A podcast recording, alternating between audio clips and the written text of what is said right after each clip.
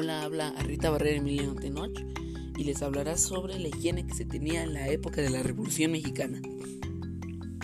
Era muy mala porque el 91% de la población no tenía acceso al, agua entubada, baños y drenaje, ya que esta parte de la población era muy pobre.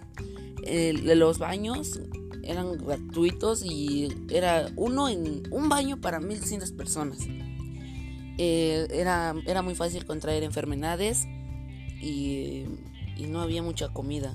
Lo que comían los pobres o la gente de clase baja era frijoles, maíz, chile, arroz y solo podían beber agua del pozo o agua ardiente. Eso era como su café, supongo.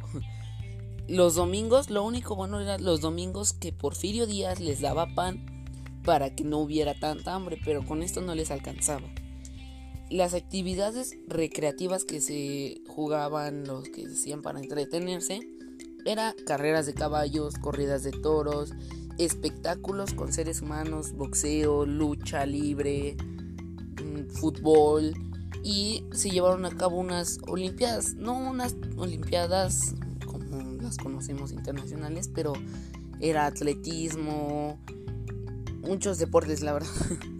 no sabría decirles. Y así es todo.